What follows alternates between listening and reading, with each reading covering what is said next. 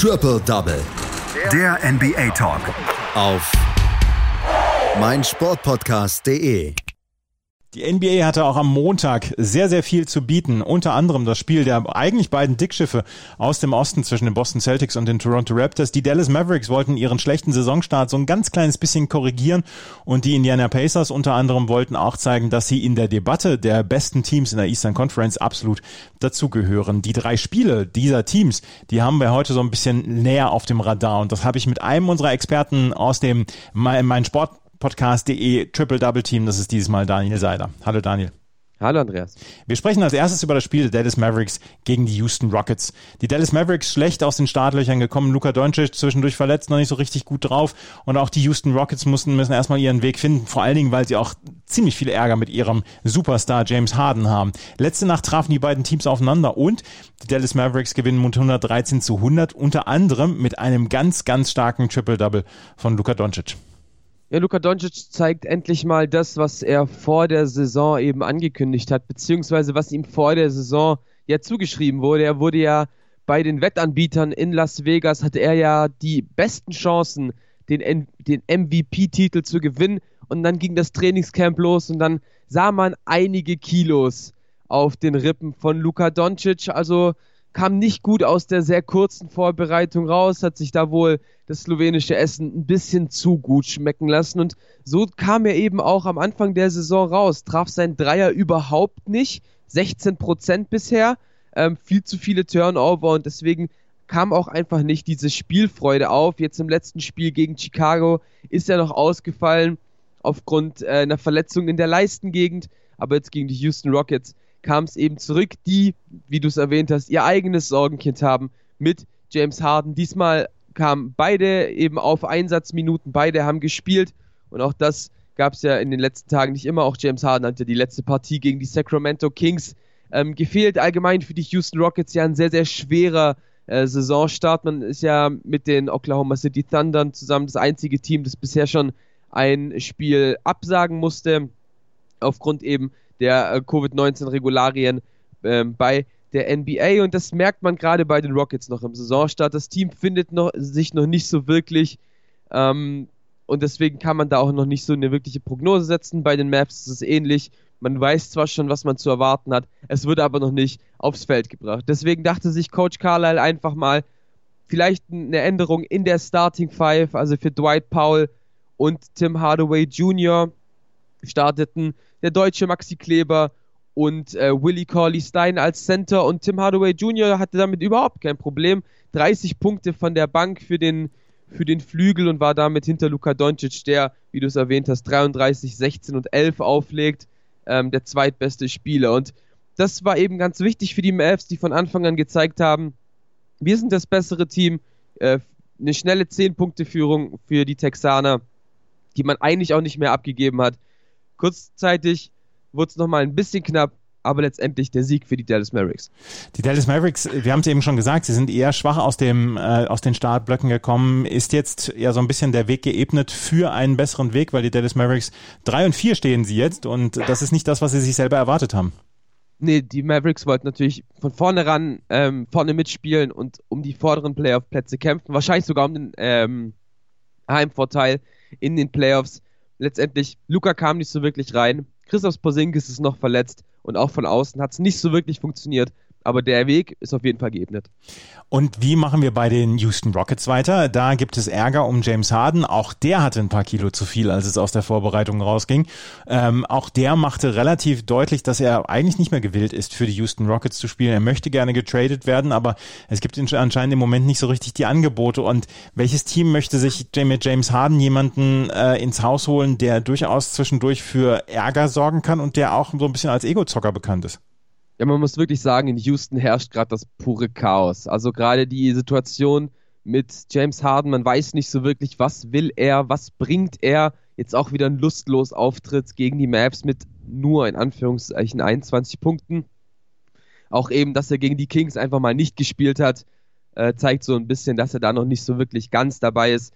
Wer James Harden jetzt noch wirklich haben will, ich glaube genügend Teams, was sie dafür abgeben können, Das ist natürlich die große Frage.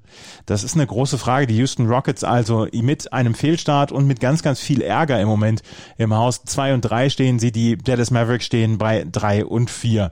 Die Indiana Pacers, die wollen in diesem Jahr mal wieder zeigen, dass sie dazugehören. Vielleicht auch noch mal eine Stufe weiterkommen, dann auch in den Playoffs. Sie wollen auf jeden Fall die großen Teams dann auch angreifen. Ob ihnen das gelingen wird, das werden wir in der, dieser Saison erleben. Sie haben allerdings ein ganz knappes Spiel bei den New Orleans Pelicans mit 118 zu 116 gewonnen in der Overtime. Das war ein wildes Ding.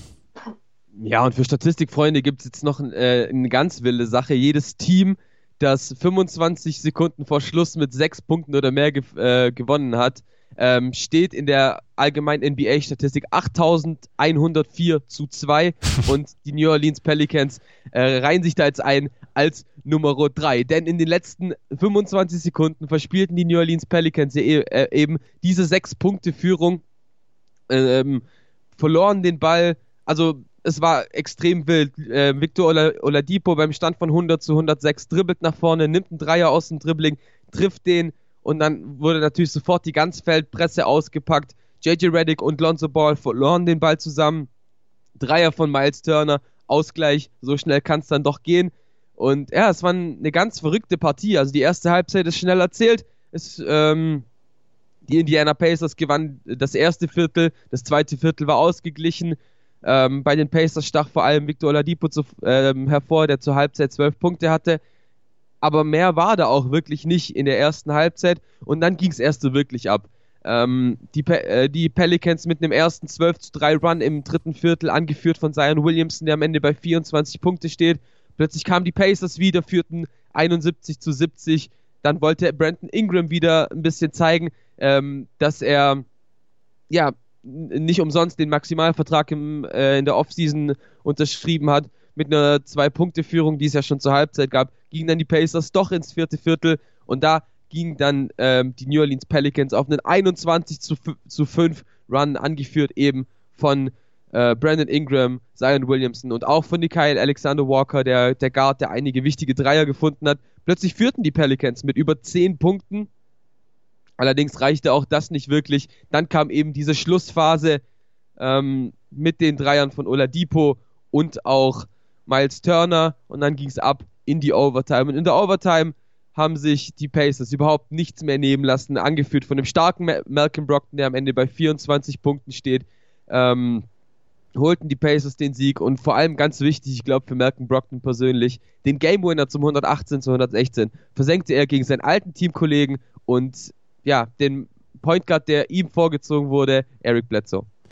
Die ähm, Indiana Pacers haben jetzt mal wieder richtigen Willen gezeigt und stehen dann ja auch in der äh, Tabelle relativ gut da, beide in der Eastern Conference mit 5 und 2. Glaubst du, dass sie dieses Jahr ein gewaltiges Wörtchen mitsprechen können? Weil äh, wir haben gestern schon darüber gesprochen, die Eastern Conference ist relativ tief. Ähm, es könnte sein, dass es dann auch wirklich wenige Spiele ankommt, vielleicht auf solche Spiele. Auf jeden Fall kommt es auf solche Spiele an. Auch wenn man immer sagt, es ist eine 72-Spiele-Saison, äh, es wird alles eng. Und in dieser engen Eastern Conference fallen die Indiana Pacers mir ein bisschen zu sehr runter, zumindest in der allgemeinen Wahrnehmung, weil das Team von Neucoach Nate Bjorkgren steht nicht umsonst bei 5 zu 2, hat nicht umsonst schon mal die Boston Celtics geschlagen. Also da entwickelt sich wirklich was bei den Pacers. Man hat einen guten jungen, jungen Core um Miles Turner, um Sabonis, Oladipo, um Brockton. Das sind alles Spieler, die intelligenten Basketball spielen können. Und ganz wichtig ist natürlich, dass Victor Oladipo wieder der ist, der er vor seiner Quadrizepsverletzung war.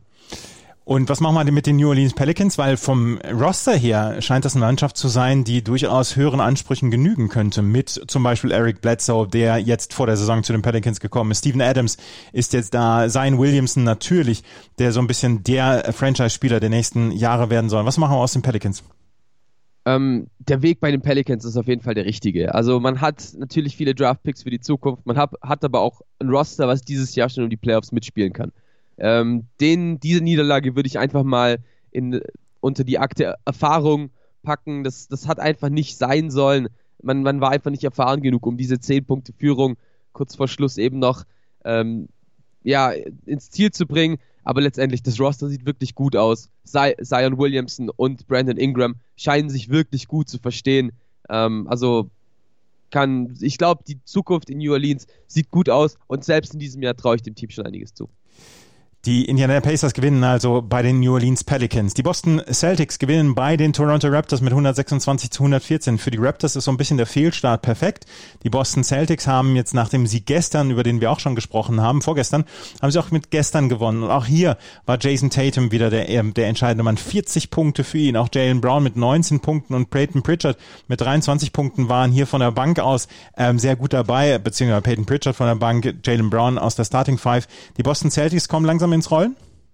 Ja, ich hoffe doch, ähm, weil das Team von Brad Stevens ist ja nicht unbedingt sehr tief. Das ist ja auch nichts Neues bei Boston.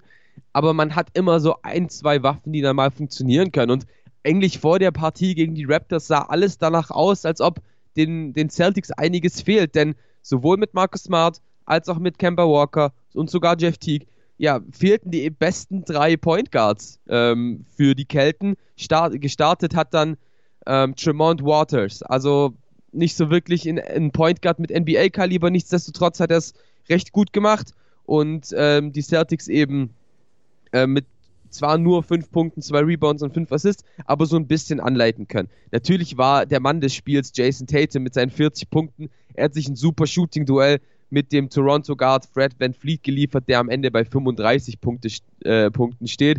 Aber letztendlich war es einfach ein gutes Spiel von den Celtics gegen sehr, sehr schwache Toronto Raptors, die überhaupt nicht gut verteidigt haben, die überhaupt nicht gut äh, reingekommen sind. Im ersten Viertel ähm, die Celtics zwar kamen nicht so wirklich raus, die Raptors trafen 50% der Dreier und haben die Defensive der Celtics auch, um, ähm, auch mit Hilfe von Pascal Siakam teilweise wirklich hergespielt, führten mit 32 zu 23 nach dem ersten Viertel.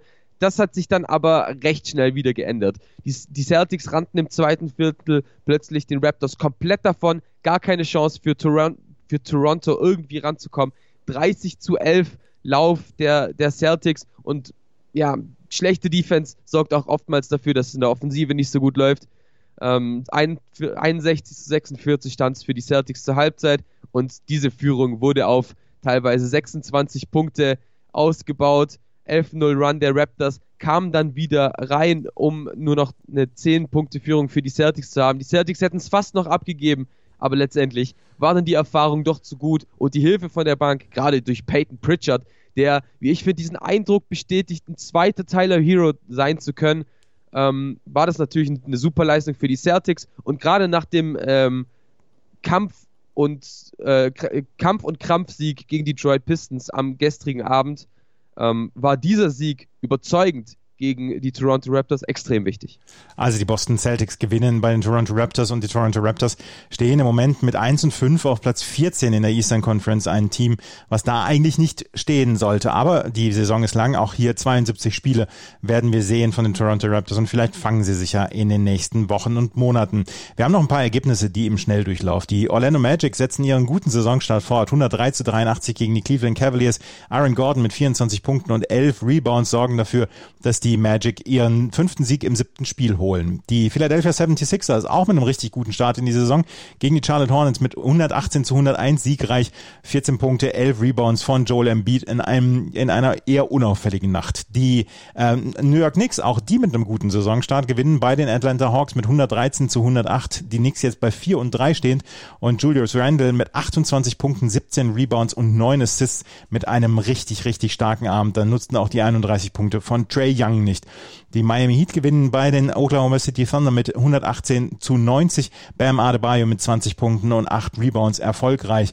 Die Milwaukee Bucks holen ihren vierten Sieg mit 125 zu 115 gegen die Detroit Pistons. Giannis Antetokounmpo mit 43 Punkten und 9 Rebounds. Mal wieder ein überragender Abend von dem Griechen, von dem Amerikaner mit griechischen Wurzeln. Und dann haben wir noch die Golden State Warriors, die mit gegen die Sacramento Kings mit 137 zu 106 gewinnen.